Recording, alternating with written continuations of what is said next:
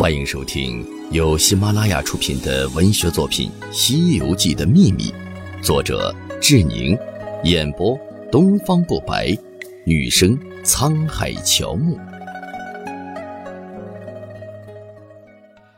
第九章《西游记中修行的秘密二》。道家讲究的是阴阳相生理论，在宝林寺月明之夜。原本是道家修行的孙悟空给唐僧讲了阴阳五行之理，后来沙僧也做了补充。行者闻言进前答曰：“师傅啊，你只知月色光华，心怀故里，更不知月中之意，乃先天法相之归神也。月至三十日，阴魂之精散尽，阴魄之水盈轮，故纯黑而无光，乃曰晦。此时与日相交。”在晦朔两日之间，感阳光而有运，至初三日一阳现，初八日二阳生，破中魂伴，其平如绳，故曰上弦。至今十五日三阳备足，是以团圆，故曰旺。至十六日一阴生，二十二日二阴生，此时魂中破伴，其平如绳，故曰下弦。至三十日三阴备足，亦当会。此乃先天采炼之意，我等若能温养二八，久久成功，那时节见佛容易，反故田亦易也。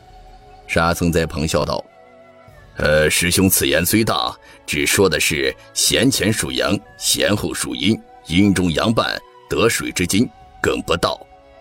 水火相掺，各有缘，全凭土母配如然，三家同会无争竞，水在长江，月在天呐。”那长老闻得，一开茅塞，正是李明一窍通千窍，说破无声即是仙。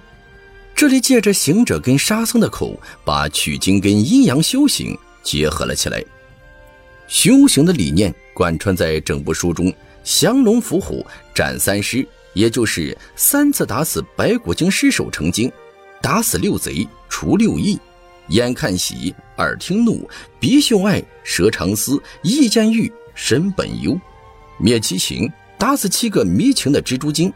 过两界山时，悟空打死老虎后，对唐僧说道：“不瞒师傅说，莫道十只虎就是一条龙，见了我也不敢无礼。我老孙颇有降龙伏虎的手段，翻江搅海的神通。龙和虎是道教中具隐喻含义的名词。”龙虎属于道家内丹功夫，因为龙属木，木生火，同心神之火，乃以龙为火；虎属金，金生水，同身肾之水，乃以虎为水，所以为水火为龙虎。六贼，道家以色、香、味、触、法六尘为媒，而引动劫夺诸善之恶，故以贼喻之。以色为眼之贼，香为鼻之贼。身为耳之贼，味为舌之贼，触为身之贼，法为念之贼，味为六贼也。六贼的来源是参考道家六根六贼之说，道家中还有六欲、六腑、六尘、六脏、六识等说。除了孙悟空之外，猪八戒和沙僧也都是通过修行，后经高人点化成仙体的。修行的过程都属于道家修炼方法。八戒当年修行过程是有缘立地拜为师，只是天官并地阙，得传九转大还丹，功夫昼夜无时辍。上至顶门泥丸宫，下至脚板涌泉穴，中流渗水入华池，丹田不得温温热。婴儿差女配阴阳，千拱相投分日月。离龙砍虎用调和，灵龟西进金乌血。三花聚顶得归根，武器朝元通透彻。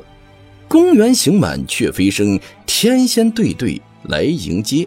朗然足下彩云生，身轻体健朝金阙。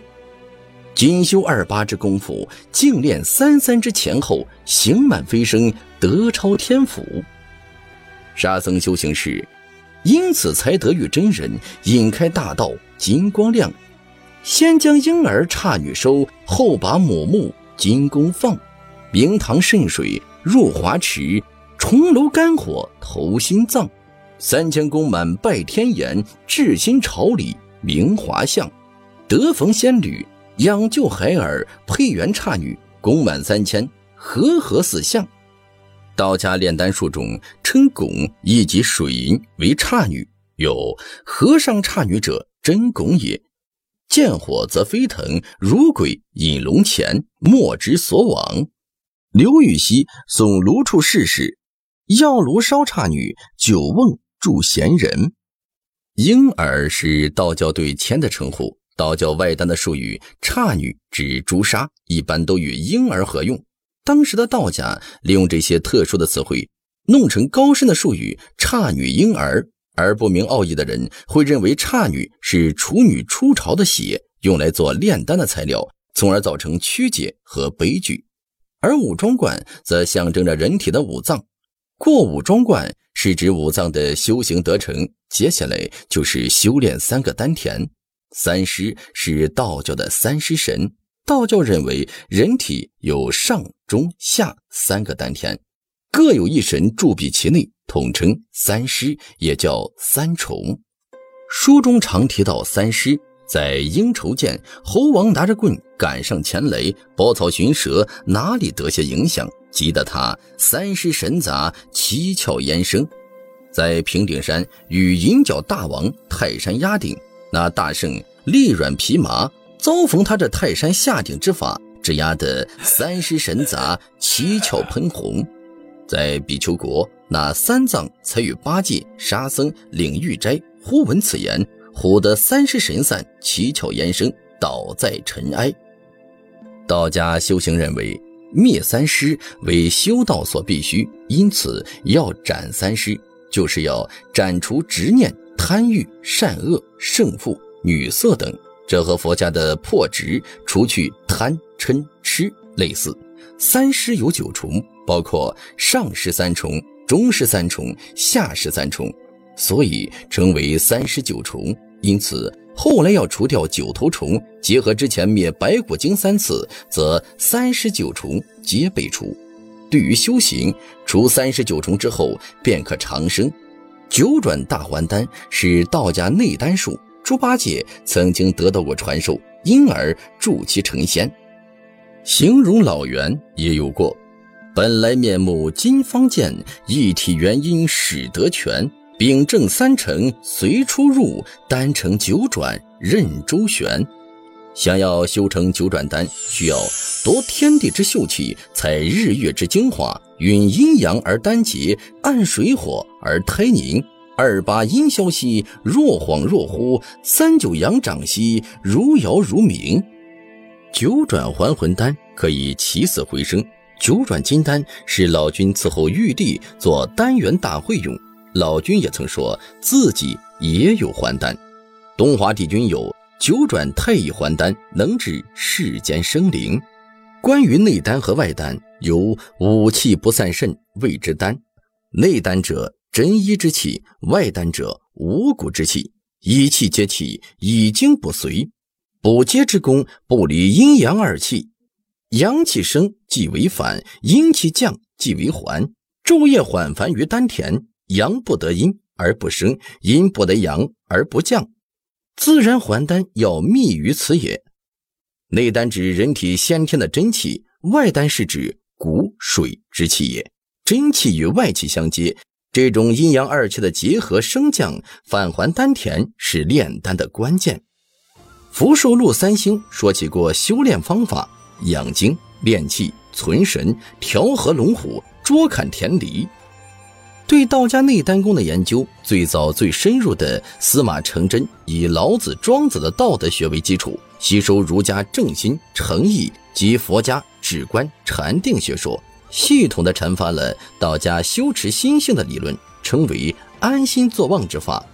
他认为心为道之气宇，故修道之要在于修心，守心之要在于守静去欲。只有排除对外物的一切欲念。做到心不逐外，这和佛家讲究的心即是佛，佛即是心，修佛即是修心有共通之处。内丹功的实质便是修道德、练心性。听众朋友，本集播讲完毕，请订阅专辑，下集精彩继续。